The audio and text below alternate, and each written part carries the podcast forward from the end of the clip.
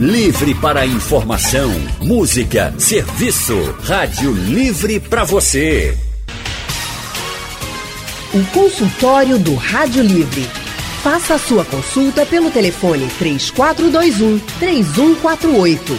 Rádio Jornal na internet www.radiojornal.com.br você sabia que as causas das enchentes estão ligadas diretamente à urbanização acelerada e sem planejamento e à falta de saneamento básico para a maioria dos lares brasileiros? E você, ouvinte, sabe como contribuir para evitar esse quadro? E por que não dizer as enchentes que nós vivemos na última quarta-feira?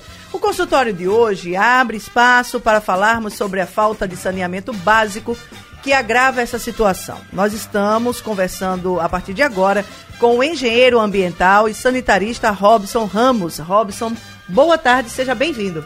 Boa tarde, é, gostaria de agradecer a oportunidade, né? E falar um pouco sobre esse tema que é bastante preocupante, né? não só no estado de Pernambuco, mas como no Brasil como um todo, né?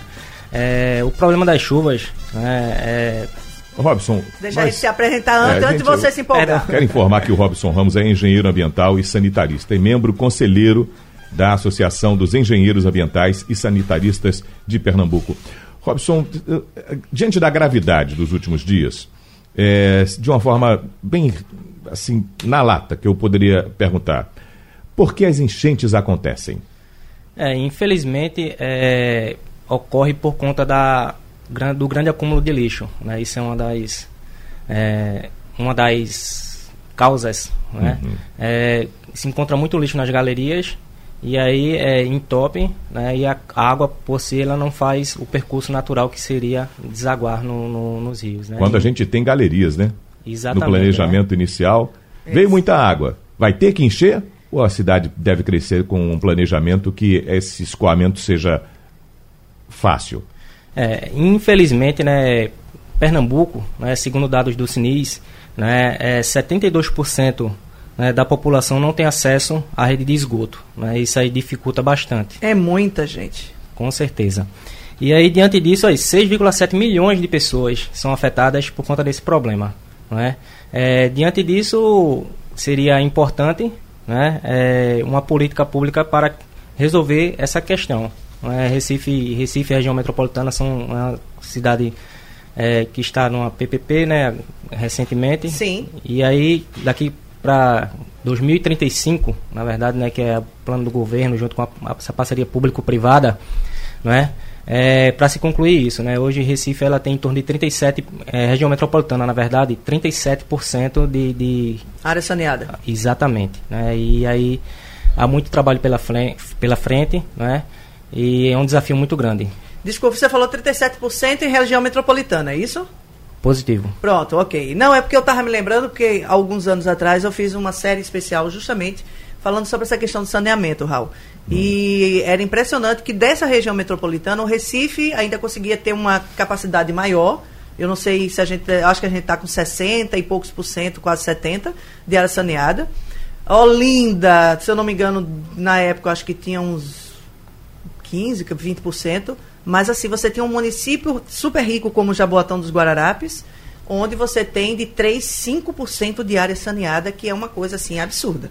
É muito complicado, é muito complicado e o governo ele vai ter muito trabalho para poder converter isso tudo, né? Porque como Recife é uma cidade que é abaixo do, do nível do mar, dificulta muito esse esse esse trabalho também, eu acredito. No consultório, estamos na rede Alexandra Torres. Já, já estamos aqui. Nossa consultório já está sendo transmitido ao vivo aqui pelo YouTube e também pelo Facebook da Rádio Jornal. Você que está nos acompanhando também pode nos assistir por esses dois canais. Estamos aqui com o Robson Ramos. O engenheiro que é sanitarista, engenheiro ambiental, membro conselheiro da membro do conselho da Associação dos Engenheiros Ambientais e Sanitaristas de Pernambuco vai nos falar sobre o que é que acontece com a cidade quando a gente tem, quando falta o saneamento básico, doutor.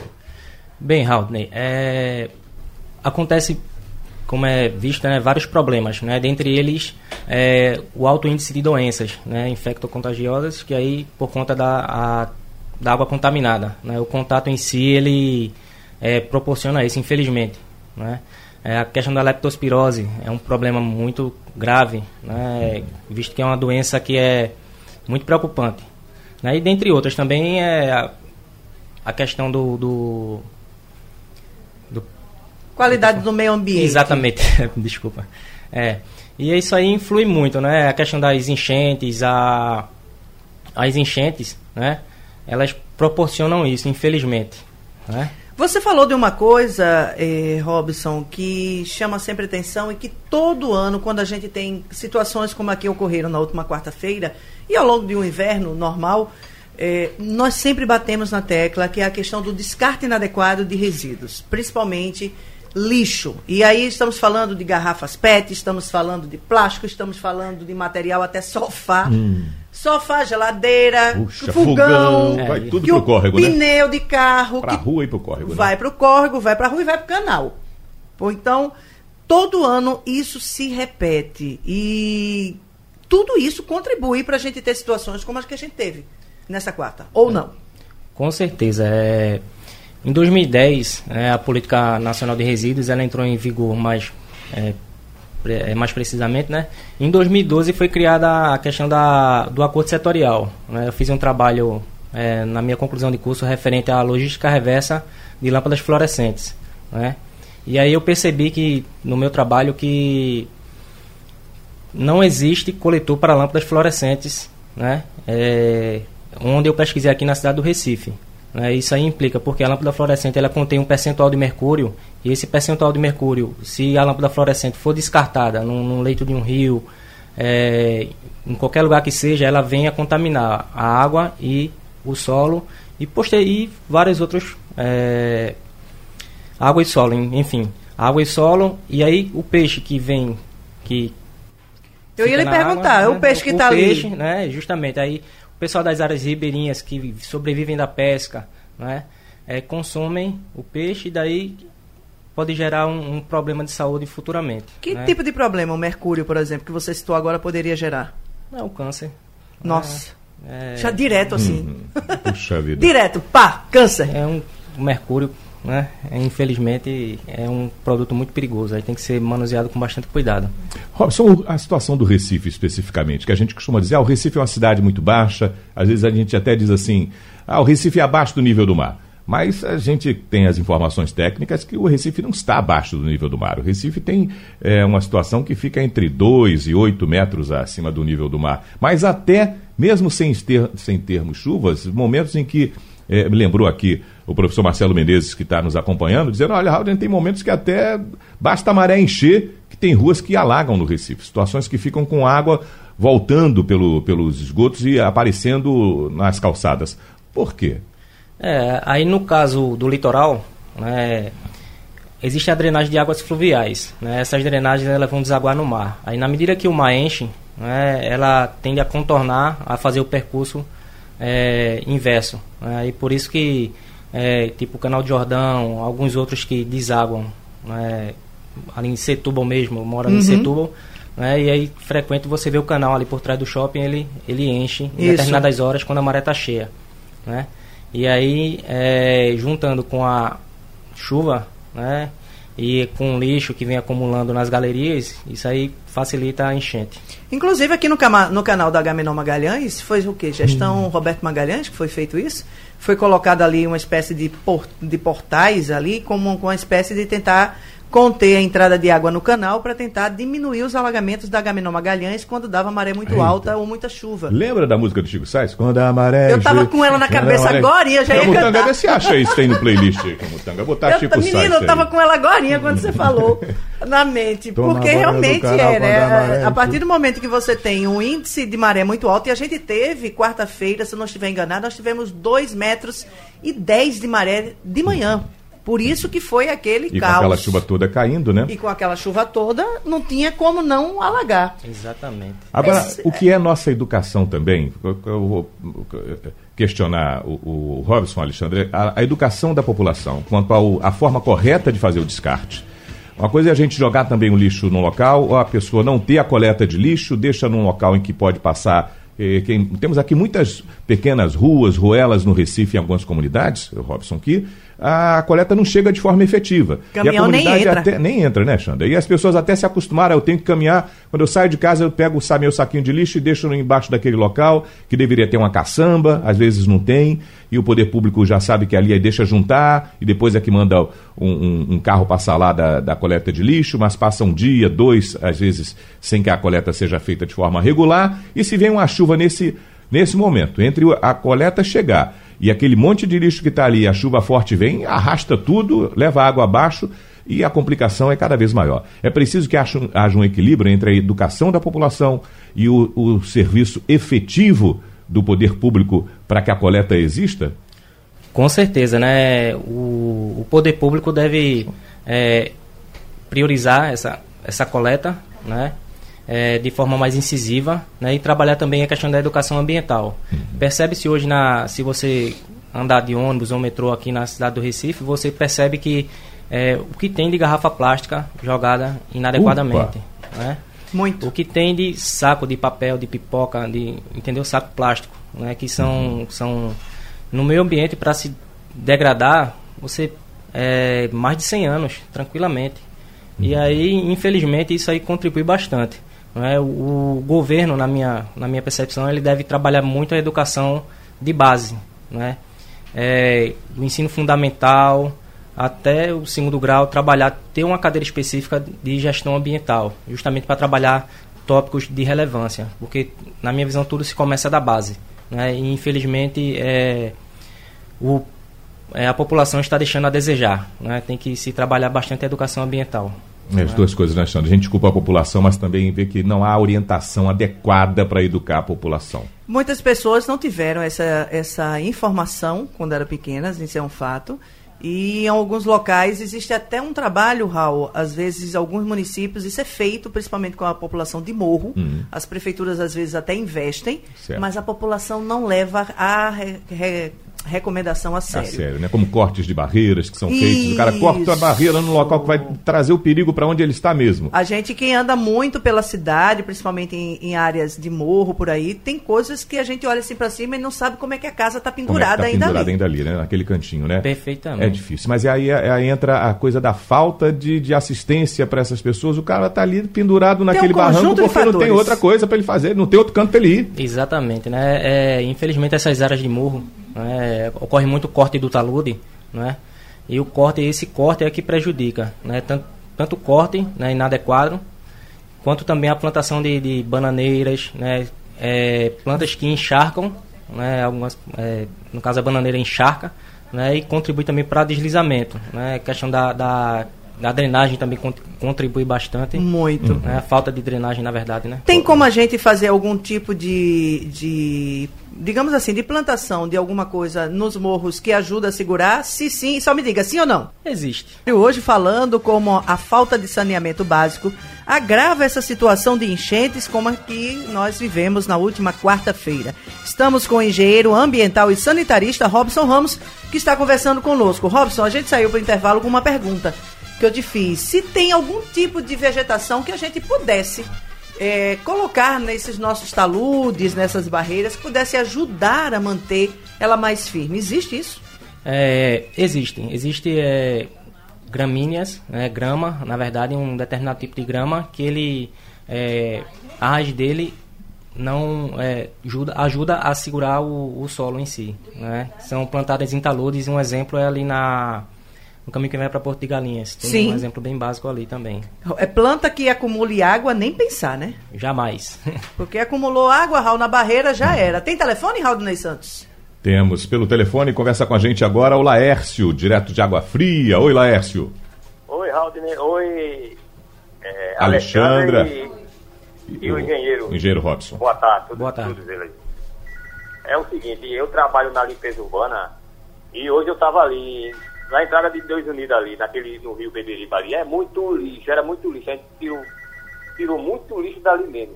Agora isso aí, é, a população tem que ajudar. O pessoal pega saco de lixo, joga dentro do rio, hum. aí e laga, é, alaga tudo, aí água, água é, termina tendo enchente e o pessoal se prejudica, né? O pessoal tem que ter educação. E o pessoal está sem educação para isso.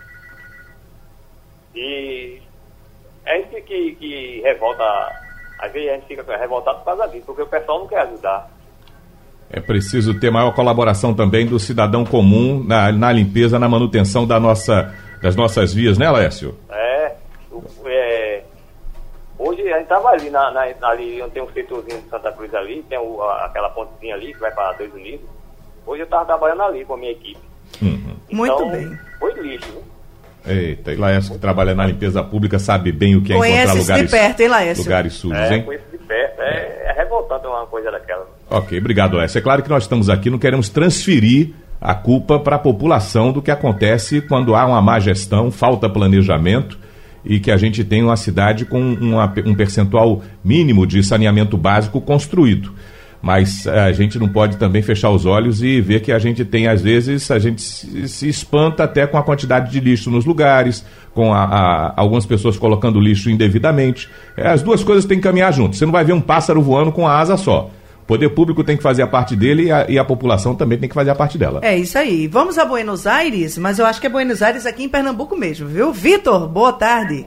Boa tarde, boa tarde a todos. Tudo bom? Tudo bem? Eu estou ouvindo aí a, essa, esse debate e, assim, não só, eu acho que foram muito felizes agora. Não é só a questão é, do povo saber colocar o lixo, mas... Baixa teu radinho aí, Vitor. Esse barulho que tá dando é porque você tá com o rádio perto aí. Você vai escutar bem pelo telefone. Fala forte Isso. no telefone que a gente te ouve. Agora, Isso. é, é uma questão muito mais política. E por quê? Eu estou morando em Buenos Aires, eu trabalho é, em banco e morei desde criança no Córrego de Papo. E, e eu lembro que naquela época os meus colegas, eles é, quando não tinha emprego, o local que iria era para ser trabalhar na URB, trabalhar na limpeza urbana. Então, também é uma cabine de emprego, ou, se- ou seja, os governantes nossos, eles se preocupam mais em angariar voz do Eita, perdemos a ligação do Vitor. Infelizmente, Vitor caiu, mas deu para entender um pouquinho aí teu recado, Vitor?